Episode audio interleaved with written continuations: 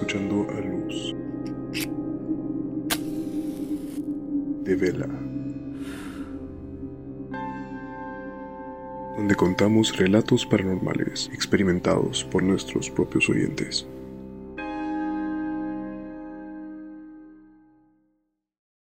Este episodio contendrá las historias de Elena y Catherine, quienes nos narrarán sus experiencias sobrenaturales con el más allá. A continuación, nos pondremos en contacto con Elena.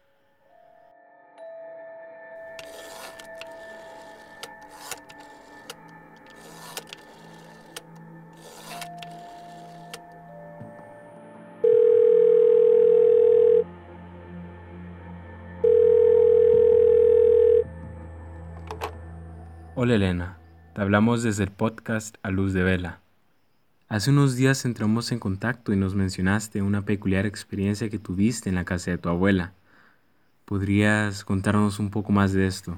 Sí, Gabriel, con mucho gusto te cuento. Mira, eh, yo vivía en una casa súper, súper grande que queda en la Mayangre, por si alguien como escucha esto, creo que va a saber de qué casa hablo y vivía por esa zona. Esa casa, mira, te digo, es de una planta, pero es grande en cuanto a espacio, o sea, tiene un mega jardín, tiene un mega patio, como es una de las casas más cotizadas de esa zona, pero es la casa de mi familia, o sea, esa casa no ha estado en venta, solo ha sido alquilada como una vez.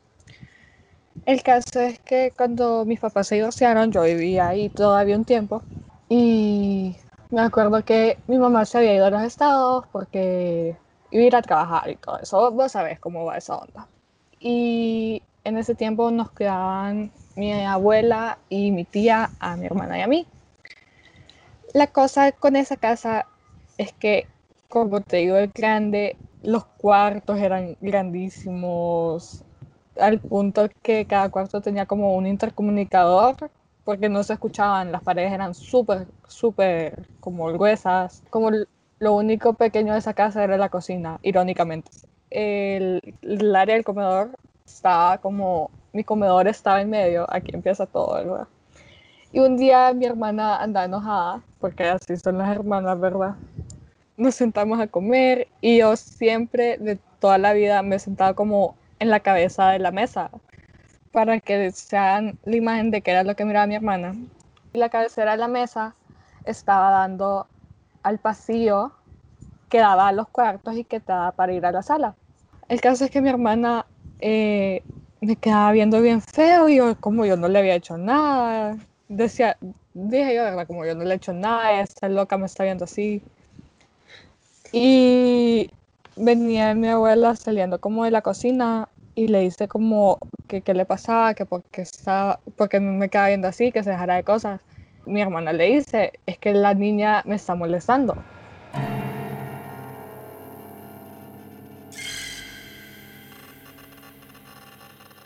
una niña chiquita, como de siete años, rubia.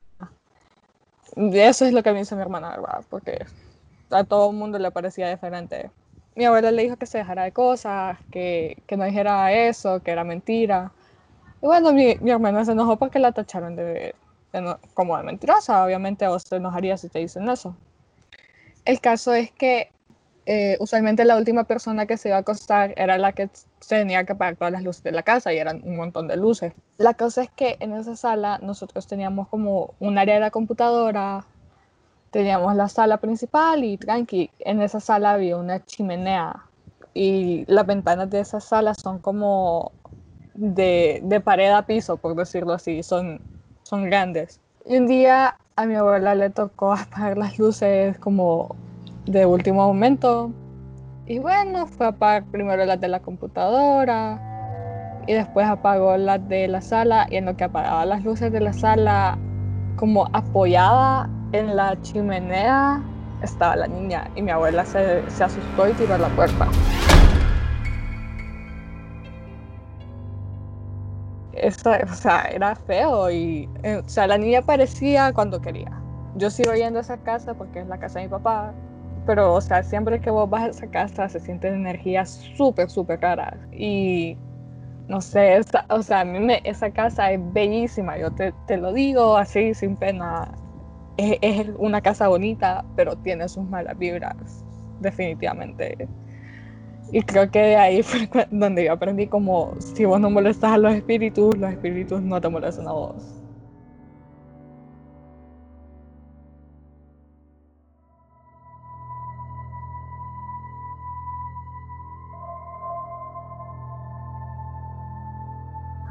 A mi corta edad, a mis ocho años, siempre mis abuelos habían pues escuchado y oído cosas en, mi casa. Eh, siempre viví con ellos y siempre habían tenido experiencias paranormales en las cuales yo nunca había creído, hasta que me tocó a mí vivirla en carne y hueso. Eh, cuando tenía ocho años de edad, tenía la costumbre siempre de que en horas de la madrugada yo iba por un vaso con agua, siempre era bien recurrente. Pero hubo un día muy extraño en el que iba entrando al comedor de mi casa y se escuchaban como risas. Y yo, yo no, entendía qué era lo que estaba pasando. Tengo tres hermanos más y ellos estaban acostados y estaban dormidos. De hecho, hasta me fui a asegurar que estuviesen dormidos. Vuelvo al comedor y empiezo a escuchar otra vez la risa de un niño así como muy fuerte. Y en lo que quedo viendo al oasis, veo que un niño está parado al lado del oasis.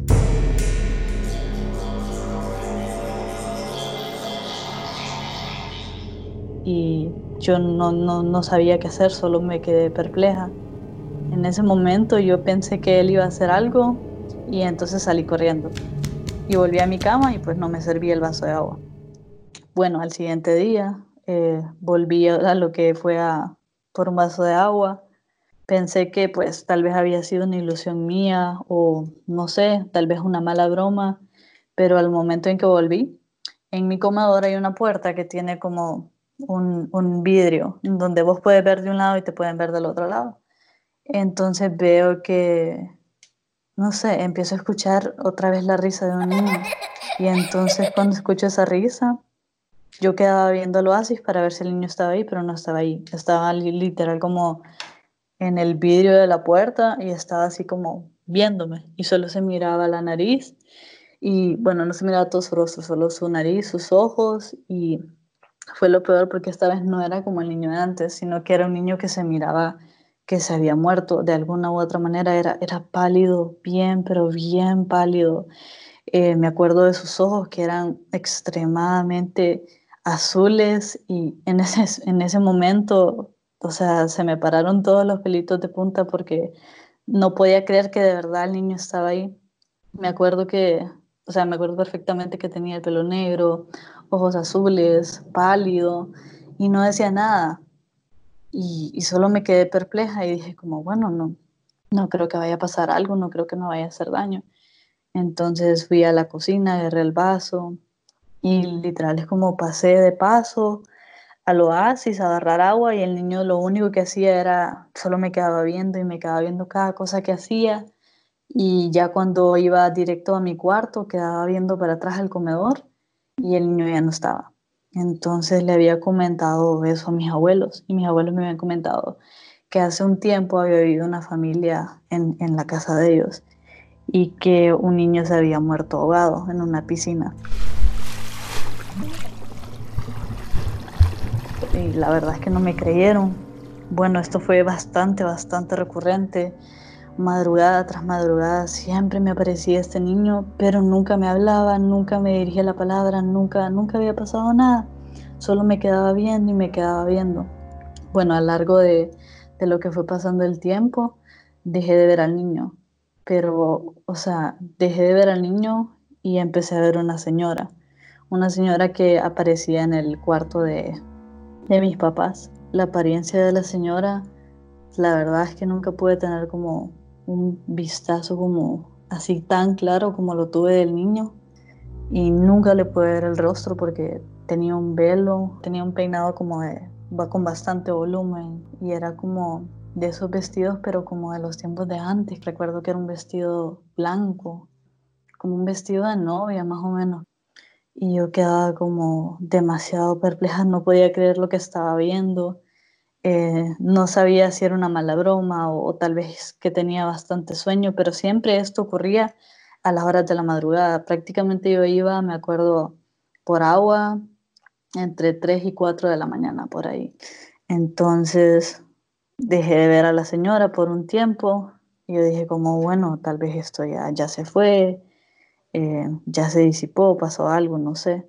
Y pues a mi corta edad, pues no, no me asustaba tanto como la verdad me asusta a esta edad también.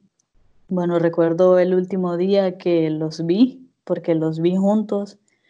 Eh, iba directo hacia el comedor, siempre tipo 3, 3 y media de la mañana por mi vaso con agua.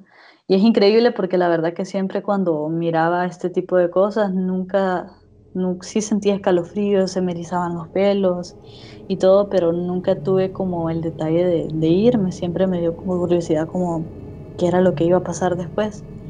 Entonces siempre en el vidrio de que estaba la puerta se miraba la silueta, pero o sea, se miraba como que si de verdad estuvieran ahí, se miraba la silueta de la señora y el niño estaba ahí enfrente en el vidrio y me quedaba viendo y la señora se reía y creo que ese fue el día en el que más me asusté y salí gritando del comedor porque no, no podía creer, o sea, antes solo lo miraba como una sombra, tanto de la señora y también como una sombra del niño, pero esta vez los estaba viendo como carne y hueso, o sea, como si estuviera hablando con mi hermana.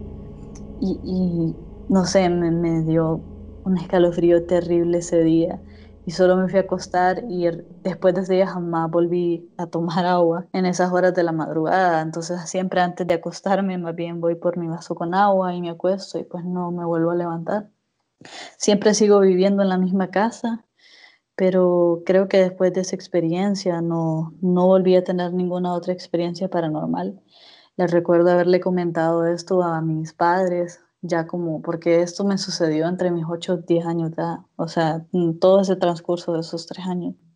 Pues para que dejara de pasar esto, me acuerdo que mis padres trajeron a gente de la iglesia para que vinieran a orar por la casa y, y vinieran a hacer como un tipo de ritual para que estas personas pues, pudieran irse de la casa y gracias a Dios pues nunca los, nunca los volví a ver, pero sí me quedó con eso en mente, nunca, es un recuerdo que nunca se me olvida. Si querés compartirnos alguna experiencia sobrenatural que has vivido, no dudes en entrar en contacto con nosotros a través de nuestras redes sociales. Nos pueden encontrar en Instagram y en Twitter como a luz de vela-pdst. Esto fue A Luz de Vela. Elaborado por Celeste Sevilla, Gabriel Borjas, Lucía Quiñones y Valeria Cervantes. Agradecimientos especiales a Javier Lobo, Elena Díaz y Caterino Mansor.